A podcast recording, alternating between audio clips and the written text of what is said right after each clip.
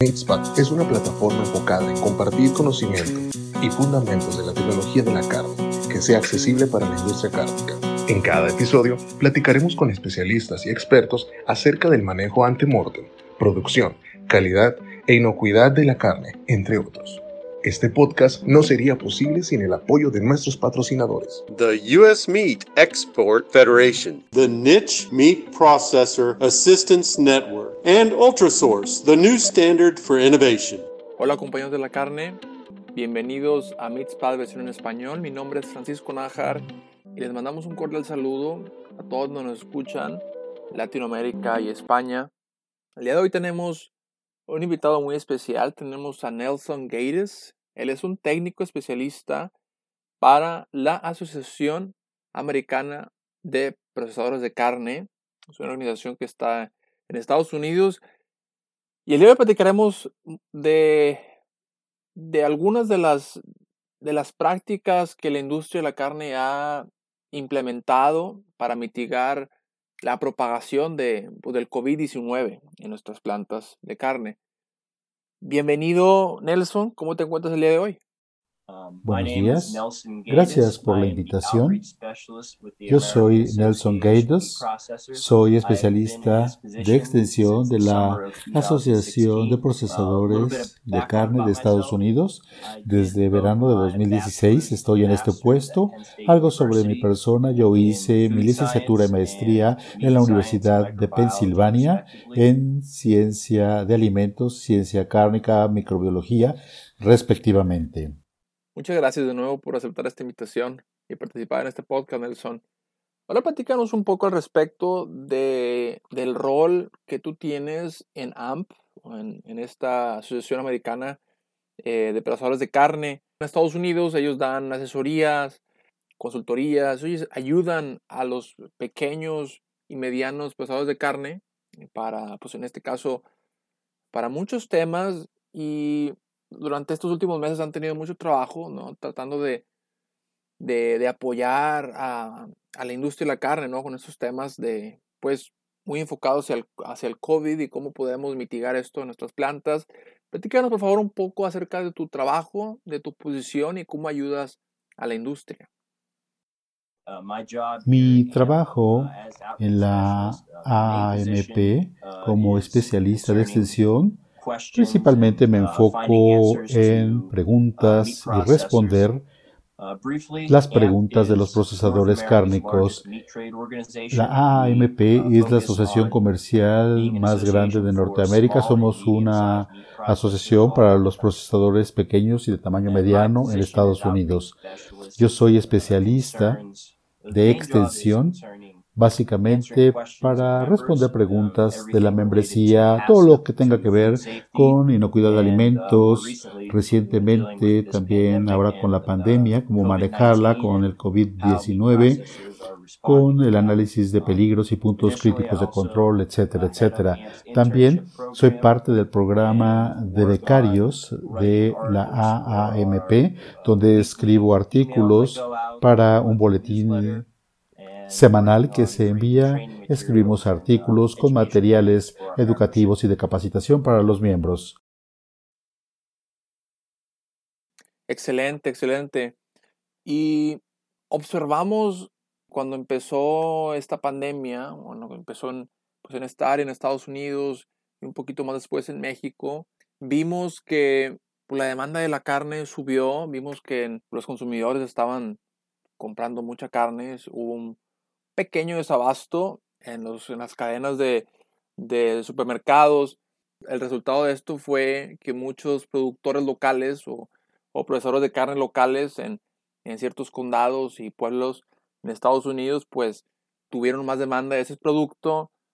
En lugar de sacrificar de 20 a 30 animales por semana, bueno, la demanda subió y tuvieron que estar eh, procesando 40, 50, o sea, casi, casi el doble de, de su capacidad. Bueno, en episodios más adelante platicaremos un poco de estos, de, esto, de cómo ellos tuvieron que adaptarse en cuestión de, de la capacidad en su refrigeración.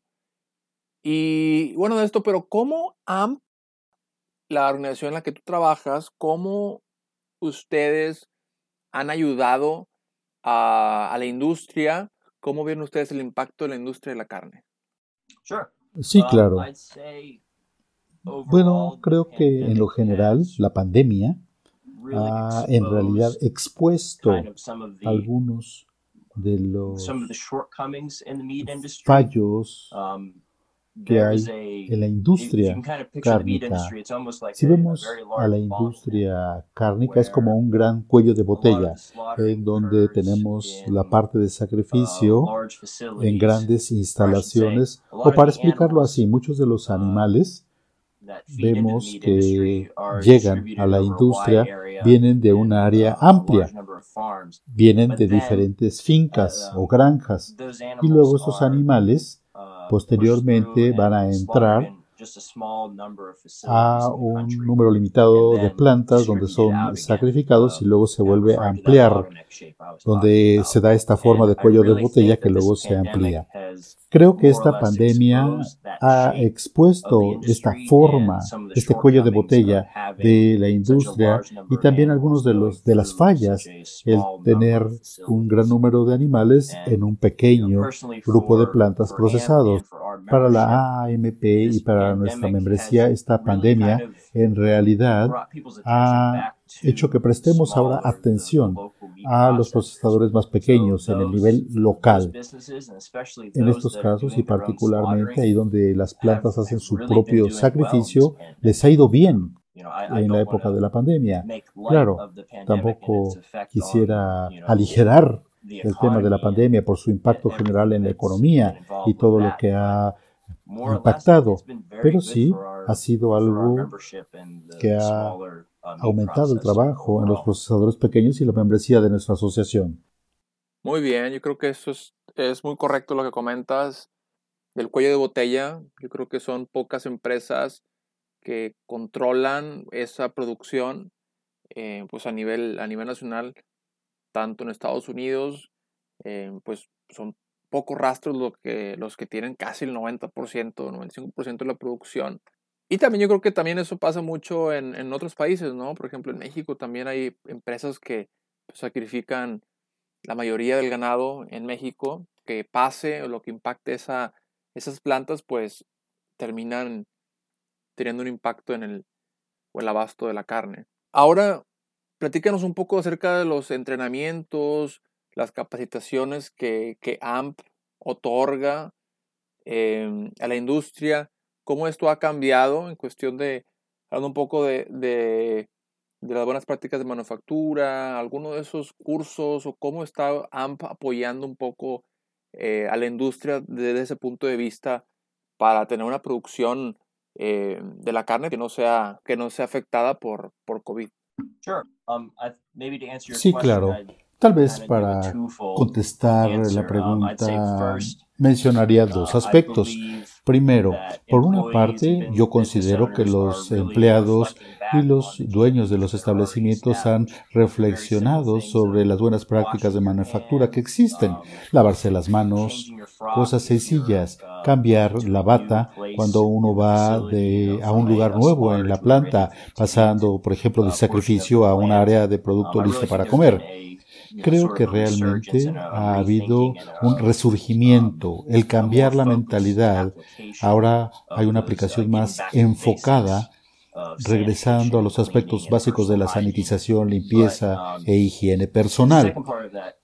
La segunda parte, el segundo aspecto de la respuesta tiene que ver con la nueva normalidad.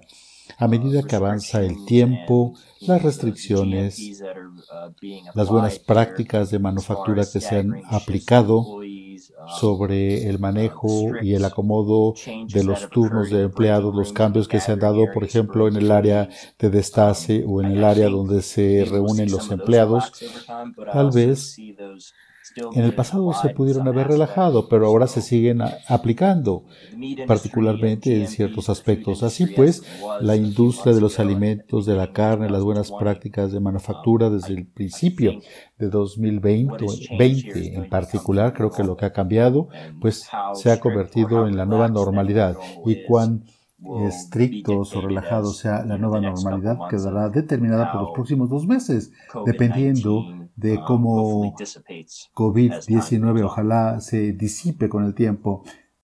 Y en breve, una pausa comercial. Este podcast es posible gracias a US Meat Export Federation México, con el objetivo de promover el consumo de las carnes rojas americanas, así como facilitar su comercialización en los mercados de la región. Ahora, Nelson, regularmente les preguntamos a nuestros invitados una pregunta eh, más personal acerca de su carrera. Platícanos un poco de alguna experiencia, de alguna experiencia que te haya impactado, que haya tenido un impacto en tu carrera, hablando desde lo profesional, lo emocional, que hayas aprendido de esa experiencia y convertirte en, una mejor persona, ¿no? Convertirte en... Platícanos, por favor, algo que, pues, que, nos, que nos pueda nutrir un poco más a nosotros. Um, Pero realmente algo que recuerdo en particular fue cuando yo empezaba mi proyecto en la Universidad Estatal de Pensilvania para la maestría. Había un procesador en Richmond en donde cuando uno está tratando de hacer pruebas para ver si las bacterias están presentes o no en una muestra, hacemos lo que se llama un cultivo o un medio de enriquecimiento, en donde le damos los nutrimentos a las bacterias para que se reproduzcan y luego tratamos de hacer un medio ambiente que sea más apto para que crezcan estos microorganismos y ahí podemos ver si en la muestra están presentes o no las bacterias. Entonces yo empecé con mi proyecto, un proyecto de embutidos, en donde estaba yo tratando de destruir la salmonela, el estafilococo dorado y la listeria. Y al final de mi muestreo estaba haciendo un medio de enriquecimiento para ver si eran fuertes suficientemente las bacterias o no. Y yo eché a perder la fórmula por completo para crear el medio de enriquecimiento para estas bacterias. Entonces básicamente tuve que empezar desde cero. Me sentí muy frustrado, me enojé muchísimo conmigo mismo. Pero finalmente el doctor Campbell mi asesor me llamó para entender, bueno, simplemente hay que aprender de este error. Hubo que regresar al laboratorio y empezar una vez desde cero. Ahí aprendí que uno puede beneficiarse de sus aciertos, pero también podemos aprender de los errores y esto nos permite, al igual en los negocios o en el procesamiento de carne, hacerlo. Hay que arriesgarse, tratar de hacer algo nuevo, pero tampoco teman hacer algo nuevo si uno fracasa, porque realmente es una excelente oportunidad de aprender. Muchas gracias por compartir eso. Yo creo que otra pregunta para ti sería si AMP proveerá o no cursos de capacitación o algún tipo de recursos para la industria, para los nuevos reglamentos. Ya sabemos que, va a haber nueva investigación para, para, para mitigar COVID en, en, nuestros establecimientos. ¿Cuál será el rol de AMP en esto? Um, sí, en efecto, estamos um, trabajando en algunas aplicaciones en ese sentido con materiales de um, capacitación, documentos guía, para fomentar uh, la cantidad de capacitación y educación en video que tenemos. Uh, Definitivamente, yo veo que la pandemia por uh, COVID-19 está haciendo de manifiesto que hay estos recursos para nuestros miembros de la asociación y para la industria en general.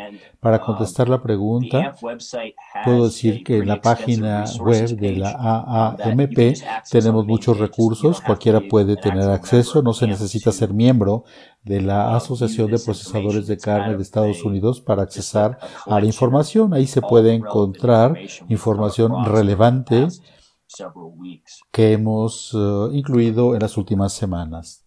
Excelente. ¿Y ustedes han visto algún tipo de cambio, eh, hablando del consumidor, de los productos cárnicos que está prefiriendo después de esta pandemia o durante esta pandemia? ¿Cuál es, cuál es tu punto de vista de, bueno, vimos que, que hay más demanda en, en productos locales, ¿Qué productos están consumiendo el día de hoy? Es correcto. Yo diría que en general mucha de la demanda ha venido de productos más eh, sencillos molida de res, molida de cerdo, pechuga de pollo. Este tipo de productos, productos básicos para recetas, productos que se pueden aplicar a través de diferentes recetas. Creo que realmente han aumentado su demanda desde el principio de la pandemia. Hablando un poco acerca o reiterando acerca de que este virus, el COVID, no se transmite por alimentos, más bien es por contaminación. Si, si el empleado, si el tablajero, la persona que está en contacto con la carne tiene, lo está infectada, sí puede haber una contaminación. Platíquenos por favor un poco de esto y cómo la industria se está adaptando a esta nueva normalidad. Al respecto, diría que cuando hablamos de la higiene personal y las buenas prácticas de manufactura, el limitar la diseminación no nada más de COVID-19, sino de los microorganismos en general en el establecimiento de procesamiento de carne, el contacto persona a persona y también el contacto persona-superficie que potencialmente pueda luego llegar o afectar a otra persona es el enfoque de atención en este tema. Como lo he dicho anteriormente, también el lavarse las manos de higiene personal, las buenas prácticas de manufactura, todo esto ahora ha estado bajo el reflector. Una vez más, yo también quisiera agregar diciendo que la pandemia verdaderamente pues ha llamado la atención una vez más a estos principios básicos de la higiene personal y las buenas prácticas de manufactura, lo cual ha puesto una vez más al frente de la atención de las personas, de los empleados, en donde ahora ya se entiende más por qué están haciendo lo que hacen en higiene personal y buenas prácticas de manufactura, no únicamente hacerlo porque se nos pide que lo hagamos en eh, el establecimiento de la planta, sino porque así se puede reducir el diseminar el los microorganismos a otros eh, colegas de trabajo. Excelente. Y ahora, Nelson, según tu experiencia, y bueno, ustedes en AM, ¿qué han observado o qué, cuál sería la visión en los próximos meses de nuevos reglamentos en, en las plantas de procesamiento? ¿Qué veremos? Veremos más investigación acerca de, pues, esto, de cómo mitigar la propagación de, del COVID-19 en la planta. ¿Qué piensas que será diferente o qué reglamentos se van a implementar para, para bajar la incidencia del COVID en las plantas de carne? Sí, claro. Um, yo creo que yo lo vería desde un ángulo diferente. Yo diría que más bien se uh, trata de que ahora haya una mejor relación y una mejor comunicación entre los propietarios del establecimiento y sus empleados. Esta confianza, si el empleado no se siente bien, asegurarse que no esté en una posición en donde tenga que ir necesariamente al trabajo. Esto no únicamente tiene que ver con el tema de la transmisión de COVID-19, sino para cualquier enfermedad, incluso para la influenza o un catarro común. Ahí estamos tratando de evitar que haya cualquier transmisión de cualquier microorganismo de empleado a empleado que está trabajando en lugar, eh, proximidad cercana. Y para los que nos escuchan, ¿dónde ellos pueden ver un poco de los, de los recursos o la nueva información que, que AMP está publicando, pues, semana tras semana? Sí, um, claro. En la página uh, web de la Asociación de Procesadores de Carne de Estados Unidos, AAMP, tenemos una sección de recursos, donde tenemos información de la COVID-19. Es una colección de información relativa a COVID-19 que hemos recabado a lo largo de la industria cárnica. Aquí se incluye actualización del USDA, de los Centros de Control de Enfermedades, algunos webinarios, noticias sobre cuestiones laborales, materiales publicados, etcétera, etcétera. Se trata de un muy buen conjunto de recursos que los procesadores cárnicos pequeños necesitan en esta época. Y ya estamos por finalizar este podcast, estamos con las últimas preguntas para ti. ¿Cuál sería alguna de tus recomendaciones para, para nuestra audiencia, eh, para gente que está tratando de emprender o que ya tiene un negocio? ¿Cuáles son los rasgos que tú piensas que son importantes para sobrevivir en esta pandemia desde el punto de vista del procesamiento de carne? Yo diría que un rasgo um, necesario que es muy importante ahora es la adaptabilidad. Aquellos negocios que se están adaptando a los cambios, um, estos negocios que están aumentando su capacidad de sacrificio o que están desarrollando nuevos productos, aquellas compañías que están empezando o eh, continúan vendiendo en línea, entrega a domicilio. Muy buena recomendación. Y para finalizar tenemos una última pregunta con respecto a las diferencias de cómo la industria de la carne, hablando de, de pequeños y medianos procesadores de carne en comparación a, a las grandes procesadoras, ¿cuáles son algunas de las diferencias entre ellas dos de cómo han, de cómo se han adaptado o cómo han sido afectadas en esta pandemia? Y ya con esto terminamos eh, el día de hoy. Muchas gracias por, por tu tiempo, Nelson. Um, claro que sí. Yo diría que la diferencia principal estriba en las diferencias que hay para utilizar el espacio. Por ejemplo, en una planta más pequeña, en una planta de proceso pequeña, el destace de media canal de cerdo o media canal de res puede hacerse en una sola mesa con la participación de uno o dos individuos. Por otra parte, en una planta más grande, las canales van avanzando en una línea y cubren un área más grande para su destace y están en contacto con un mayor número de personas que las van trabajando. Estas personas en la línea tienen un espacio muy pequeño entre uno y otro. Muchos de los cambios que se han dado como respuesta a la pandemia han sido o espaciar a estos empleados uno de otro o poner una barrera entre uno y otro para potencialmente reducir la transmisión de la contaminación o la transmisión de los microorganismos o de COVID-19. Referente a su pregunta, creo que las plantas de producción más pequeñas aquí tienen una ventaja porque sus empleados tal vez están capacitados para poder realizar más tareas, más cortes, comparativamente con un área más focalizada en una parte de la canal. Por lo tanto, pueden trabajar solos, uno en cada mesa, y de esta manera tener un distanciamiento adecuado de un empleado y otro y hacer el trabajo necesario. Excelente, excelente. Pues muchas gracias otra vez, Nelson, por, por haber estado el día de hoy con nosotros. En episodios próximos continuamos con estas conversaciones, con, con lo vemos con gente especialista, con más profesores, con líderes en la industria de la carne en Latinoamérica.